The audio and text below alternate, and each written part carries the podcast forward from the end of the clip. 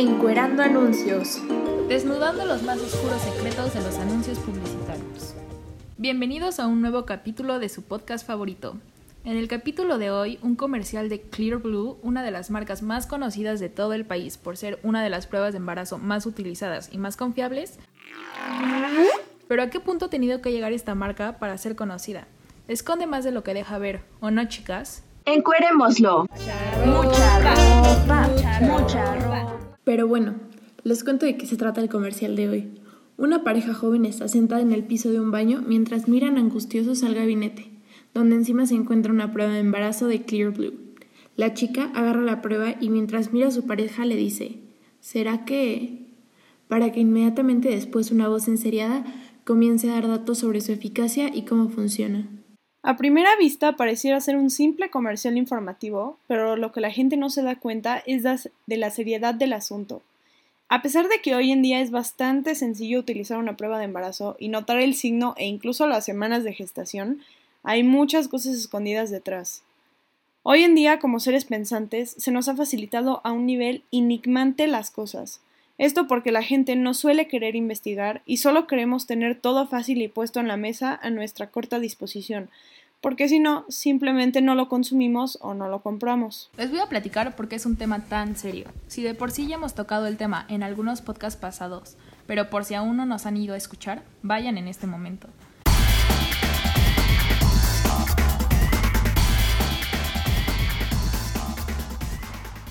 El tema, contener las cosas sin una explicación de ser, es que obviamente las marcas utilizan este punto a su favor para manipular a sus consumidores. Una empresa nunca va a demostrar sus puntos débiles o las fallas en sus productos. Piénsalo como un ejemplo. Quieren comprar una pastilla porque les duele la cabeza y la compran porque una muy buena marca grande en la caja simplemente les dice que reduce jaquecas y sana el dolor en 15 minutos. Pero lo que no sabes es que como efecto secundario te podría traer mareos o vómito. Vean a lo que voy. Justo eso le pasó a mi hermana Cris. Le recetaron una medicina para el dolor de estómago y en la noche parecía estar poseída. Y resulta que era uno de los efectos secundarios de la medicina que olvidaron decir. Y así como estos ejemplos, hay muchos en otros ámbitos como la comida o incluso la ropa, que están hechos de muchos ingredientes los cuales no sabemos de su existencia, porque nunca leemos ni las instrucciones de uso, ni los ingredientes, ni los efectos secundarios. Y piénsenlo, ¿alguna vez se han detenido a leer la etiqueta del shampoo que usan todos los días? Es curioso pensar que hay productos que usamos diariamente y nunca nos detenemos a leer las instrucciones. ¿No lo creen? Ahora que lo pienso, es peligroso también. Se los probaré. ¿Ustedes ¿Usarían aluminio como un producto de su rutina diaria de higiene personal? Creo que todos coincidimos en que no, ya que el aluminio, a pesar de estar presente en nuestro cuerpo, es importante mencionar que en altas cantidades también provoca severos daños, como es la demencia o el daño al sistema nervioso central. Y no solo a nosotros nos afecta, porque cuando el aluminio se concentra en plantas y estas son ingeridas por animales, los intoxica a ellos también. Sin embargo, muchos de nosotros usamos diariamente desodorantes que contienen aluminio como uno de sus ingredientes y ni cuenta nos damos. ¿Cuántos riesgos corremos diariamente por falta de atención a este tipo de detalles? El leer y poner atención a lo que estás leyendo podría salvarte la vida o al menos evitarte problemas. Hoy en día vivimos en un mundo que se desborda de información. La aparición de medios de comunicación ha favorecido que la información se transmita y se multiplique. Googlear algo es una acción tan cotidiana en donde se obtienen miles de resultados a tu búsqueda y aún así solo usas la primera referencia que te aparezca. Por lo que es válido preguntarnos, ¿estamos usando correctamente la información que obtenemos? Según un estudio de la UNESCO, México ocupa el lugar 107 de 108 países en el ranking de hábitos de lectura, con dos libros anuales leídos por persona. Y esto se ve reflejado en este nuevo producto, el cual nos indica explícitamente si la persona está embarazada o no, dejando atrás el sistema de una rayita o dos rayitas, debido a que muchas personas se confundían me queda claro que pocas personas leían realmente el instructivo. Otro ejemplo muy reciente que se me ocurre es el del nuevo etiquetado de alimentos, en el que en vez de hacer obligatorios los ingredientes o información nutrimental por envase, solo se requiere de una etiqueta con dos o tres palabras. Deja mucho que pensar, ¿no? La invitación es simple. Lean más y lean todo para que no se conformen con lo que la gente dice, o peor aún, para que no atenten contra su salud. Hablemos de la educación sexual en las escuelas porque es cierto que aunque la educación debería de venir principalmente de casa, hay que reforzarla. Además de que ésta crea un ambiente que deja atrás las limitantes para aprender, como los juicios que podemos enfrentar en casa para externar todas nuestras dudas. La educación sexual en México no fue implementada sino hasta 1974, a partir de la educación primaria, siendo de los países pioneros en América Latina. Sin embargo, fue rechazado en un principio por la política conservadora. El programa se empezó a implementar por temas en quinto de primaria.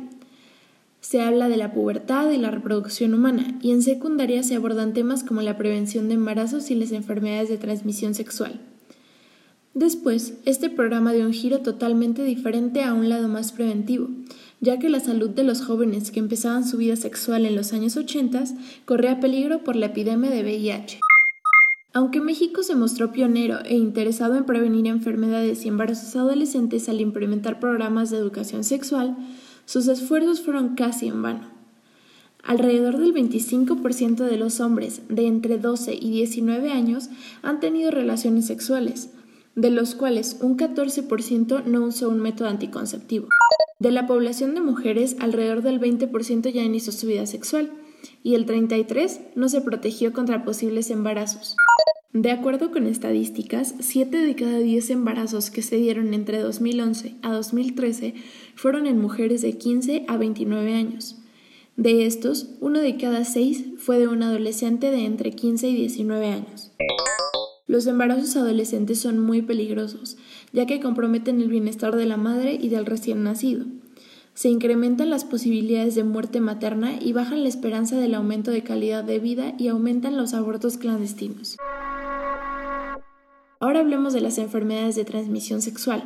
Según la OMS, cada día se reportan más de un millón de personas nuevas que contraen estas enfermedades, como lo son gonorrea, clamidia, sífilis y tricomoniasis. En México, las estadísticas están enfocadas en conocer el uso de métodos anticonceptivos tanto para hombres como para mujeres, pero no se habla de la importancia del condón como método tanto para prevenir un embarazo como estas enfermedades. Estas enfermedades en México representan una de las 10 causas de morbilidad en personas de 15 y 44 años, ya que al principio no muestran síntomas, sino hasta que la enfermedad ya está en una etapa avanzada, lo que las vuelve mucho más peligrosas. Es muy importante que como institución que está a cargo de la educación de jóvenes y niños, se priorice la educación sexual como cualquier otro conocimiento básico, ya que es la base de una educación completa y una población más informada con menos probabilidad de poner en riesgo su salud por un embarazo o una enfermedad de transmisión sexual. Por otro lado, la familia es el núcleo básico de la sociedad. Es el grupo de intermediación entre el individuo y la sociedad. Este constituye la esencia más primaria del ser humano. Es donde se desarrollan sus primeros sentimientos, sus primeras vivencias. Se incorporan las principales pautas de comportamiento y le da un sentido a la vida. La adolescencia es una de las etapas más importantes para la vida de cada persona. Durante esta etapa, los padres tienen que enfrentar una nueva complicación, ya que es una edad en que aumentan los riesgos debido a que cualquier problema comienza a tener un impacto y repercusión mayor en sus vidas. Al mismo tiempo que se debilita la posibilidad del control e influencias por las propias necesidades de independencia y de separación del adolescente.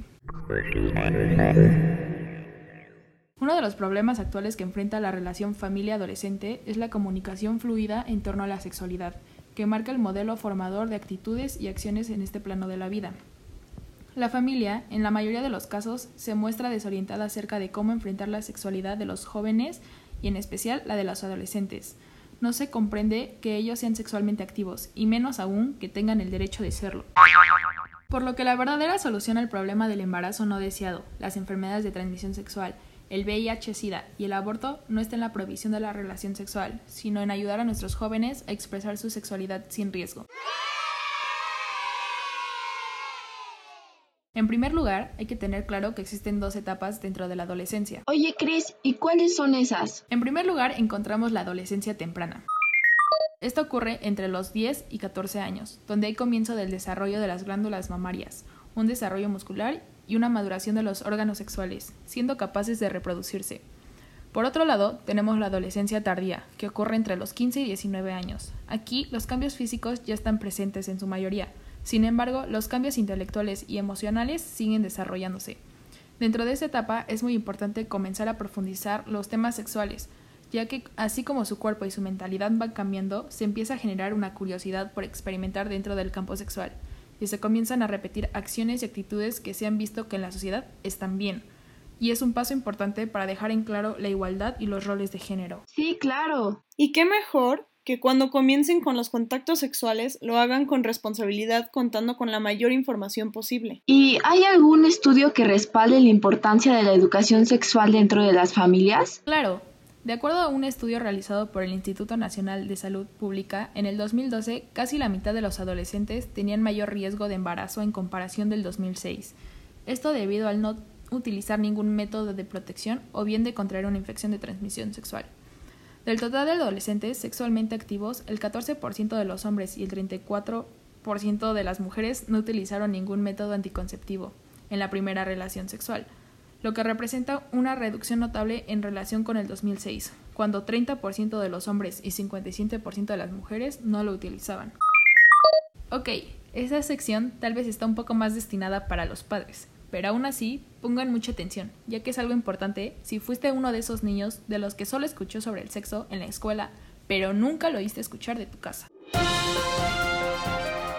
Pero bueno, entonces, ¿cómo hay que introducir estos temas como padres? Mira, Vero, yo te cuento. En primer lugar, no hay que satanizar el hecho de que en algún punto los hijos van a tener relaciones sexuales por lo que los padres deben de manejarlo con calma, sin entrar en un ambiente incómodo y evitar a toda costa la prohibición. Sabemos que como padre puede llegar a ser muy incómodo tocar ciertos temas con tus hijos. Es difícil admitirle a tus hijos que tal vez eres una persona sexualmente activa y que tal vez a su vez puedan llegar a pensar cosas de ti. Padres y tutores, ¿de verdad están dispuestos a sacrificar información básica y valiosa de sus hijos sobre cómo llevar su vida solamente por la pena? No lo creo. Hay que enseñarles que existen múltiples métodos anticonceptivos, buscar la coherencia entre lo verbal y lo no verbal, ya que si la mamá dice, confía en mí para cualquier tema, y al momento que la hija o el hijo se acerca por una duda y ella reacciona de una mala forma, obviamente el hijo buscará la información de otra fuente. Lo más importante es crear una conexión de confianza y de respeto con los hijos. Existen muchos errores que como padres cometemos al no querer hacer daño al hijo, protegerlo o simplemente porque tenemos pena. Pero empecemos por lo más básico y por qué. El primero sería decirle a tus hijos que los trajo la cigüeña o vienen de París. Otro ejemplo sería el cuídate, mientras que ellos nada más se preguntan ¿pero de qué? Porque no queda claro y tú solamente les contestas tú cuídate. El famoso límpiate bien ahí, la cuca, la cuchi, la pucha, el pajarito o el pipis. Así como también le llegamos a decir al acto sexual el delicioso, el frutifantástico, el sin respeto o bautizar al niño.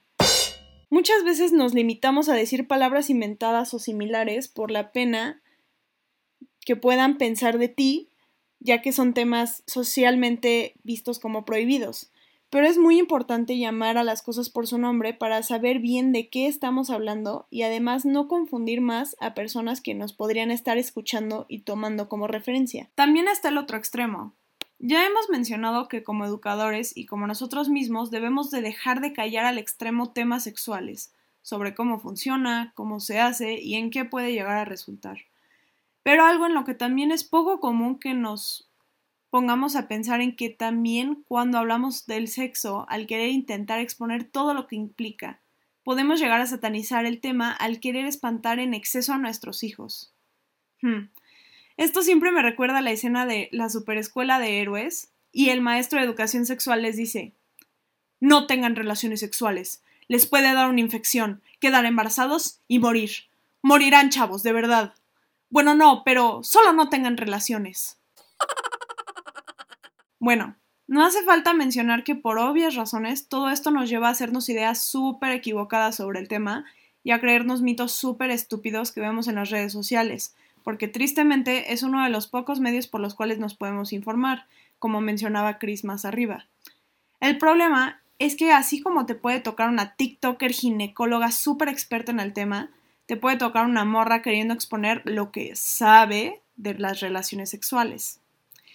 Ok, hagamos un experimento, así que vayan por pluma y una hoja y arrancamos. ¿Puedes quedar embarazada durante tu periodo? Verdadero. ¿Cuál es la etapa más baja de fertilidad? La primera semana del ciclo menstrual, contando como el primer día como el que te baja. ¿Te puede dar una ITS por medios no sexuales? Completamente verdadero. Hay ciertas enfermedades que se pueden transmitir por besos o por simplemente tener un contacto físico con ciertas partes del cuerpo. ¿Es malo tomarse los fluidos corporales como el semen o las secreciones? Completamente falso. Incluso pueden llegar a tener beneficios, ya que, aunque usted no lo crea, tiene ciertas vitaminas y nutrientes que nos pueden ayudar a nuestro cuerpo. ¿Se puede llegar a saber si alguien ha tenido sexo oral? Verdadero. En especial para los dentistas, ya que generalmente se forman ciertos hematomas en la parte superior del paladar. ¿Se puede llegar a saber si alguien ha tenido sexo vaginal? Verdadero. Las hormonas y el ADN a veces muestran y alteran las pruebas como la del Papa Nicolau. Cuando estás embarazada, no te baja. Falso. Puede haber ocasiones en que hay sangrado de implantación o estaba en proceso de desecharse otro óvulo. Existen tres tipos de orgasmo. Falso. Existe el orgasmo clitoriano, el orgasmo vaginal, que es el del punto G, los coreorgasmos, que es el orgasmo inducido por el ejercicio, el orgasmo inducido por el sueño, el orgasmo inducido por la estimulación de otras áreas corporales, y esto suma un total de cinco tipos de orgasmo. La circuncisión amortigua la sensación de placer. Falso. Según estudios, no solo la baja, sino que puede incrementarla, porque hay más fricción directa. La vagina se va expandiendo con la penetración. Completamente falso. Las paredes se expanden al momento de la penetración, pero al ser un músculo vuelve a su forma. La pre-eyaculación puede embarazar. Verdadero. También contiene espermatozoides, solamente que en una cantidad mucho menor. El tamaño del pene puede reducirse. Verdadero no solo por la edad, sino por la falta de actividad sexual. Está cañón, ¿no? Todas las cosas que a veces no sabemos de nuestro propio cuerpo y todas las cosas que nos podemos llegar a creer. La sexualidad es parte de nosotros y debemos informarnos, no solo para sacar el mayor provecho de nuestra vida sexual a nuestro gusto y manera, sino porque es importante saber todas estas cosas por nuestra salud. Este análisis de comercial nos sorprendió mucho. No los dejaremos de sorprender y seguir encuerando los más grotescos anuncios publicitarios de los medios. Así que síganos para seguir desnudando anuncios. Encuerando anuncios. Desnudando los más oscuros secretos de los anuncios publicitarios.